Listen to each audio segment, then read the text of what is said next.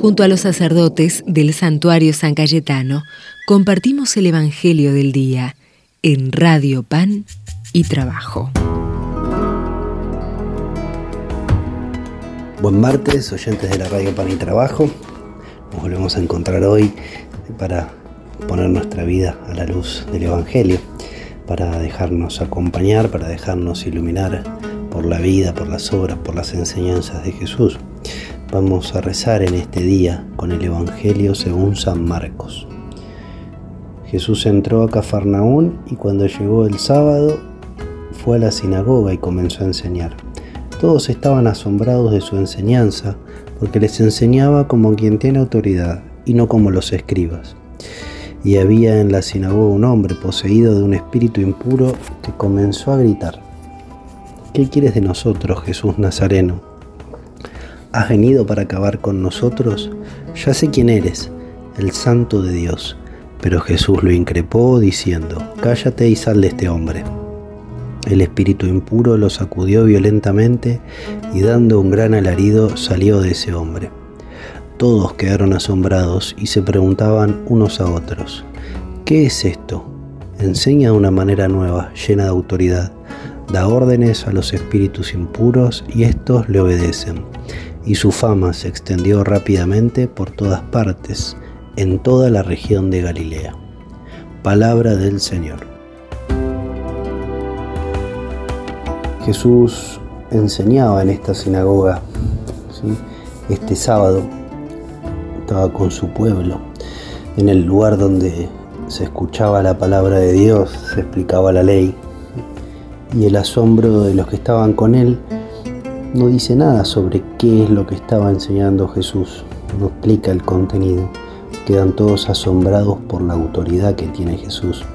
Como nos puede pasar inclusive en estos tiempos. Era común que a la hora de explicar la ley y la palabra de Dios se iban citando como distintos autores, distintos estudiosos previos, y íbamos o iban apoyando, o hoy mismo se va apoyando uno sobre lo que dice alguien que, tiene más autoridad o más conocimiento en cierta materia. Y ese era el modo, ir citando palabras autorizadas. Sin embargo, estos judíos que escuchaban a Jesús encuentran en él un modo distinto de enseñar. ¿De dónde viene esa autoridad que tiene Jesús? Claramente esa autoridad que tiene Jesús viene del misterio que estábamos celebrando hasta la semana pasada, el misterio de la Navidad. Tiene la autoridad del mismo Dios. Jesús es Dios hecho hombre. Y de ahí viene su autoridad para enseñar. De ahí viene la autoridad que tiene inclusive sobre los espíritus impuros. De ahí viene este nuevo modo de enseñar. Sí, enseña con palabras, pero también Jesús enseña sanando, enseña liberando, enseña haciendo con su palabra lo que la palabra dice, como la palabra creadora de Dios, que ya en el Génesis decía, que se haga y se hacía. Esta es la autoridad que tiene Jesús. Ojalá como iglesia podamos acercarnos cada vez más a su modo. Ojalá como iglesia podamos cada vez más aprender a enseñar, fundándonos o parándonos sobre la autoridad, el ejemplo y el testimonio de aquel a quien seguimos, que era capaz de enseñar y de transmitir, pero que sobre todo enseñaba haciendo.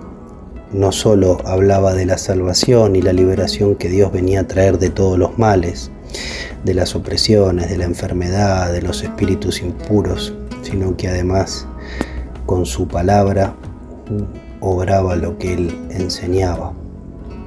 Que todos nosotros, bautizados, podamos cada vez estar más cerquita de ese estilo de vida que Jesús nos viene a traer, de ese modo de vida que Jesús nos quiere transmitir, que es el de hacer presente el reino de Dios con nuestras palabras, con nuestros gestos y con nuestras obras.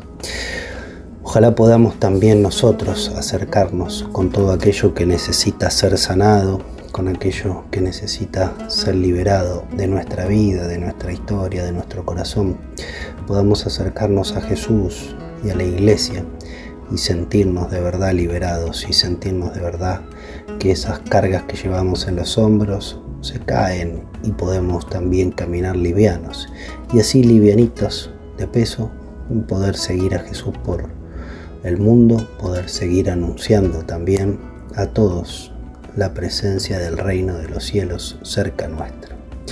Pidámosle al Señor que nos regale esta gracia, pidámosle al Señor que nos regale la gracia de sentirnos liberados y sanados por Él y que nos regale la fortaleza de convertirnos también en fieles anunciadores de su buena noticia.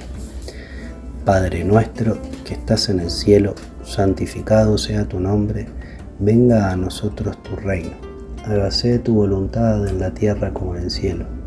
Danos hoy nuestro pan de cada día y perdona nuestras ofensas como también nosotros perdonamos a los que nos ofenden. No nos dejes caer en la tentación y líbranos del mal. Amén. Que el Señor esté con ustedes, que nos bendiga buen Dios que es Padre, Hijo y Espíritu Santo. Amén. Nos volvemos a encontrar mañana entonces, Dios mediante.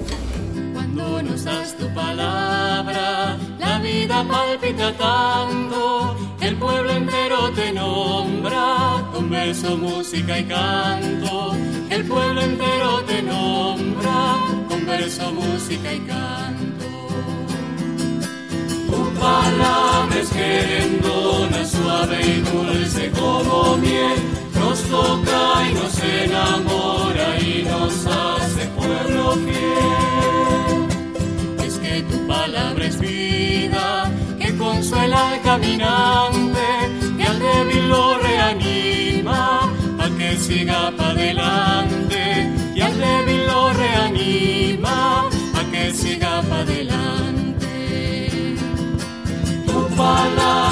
palabra es suave y dulce como miel, nos toca y nos enamora y nos hace pueblo fiel.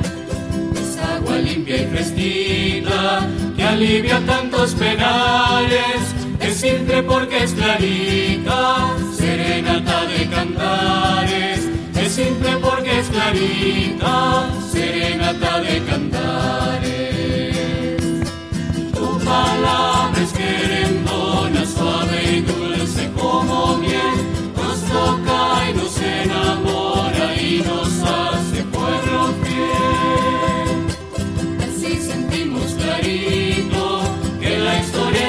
historia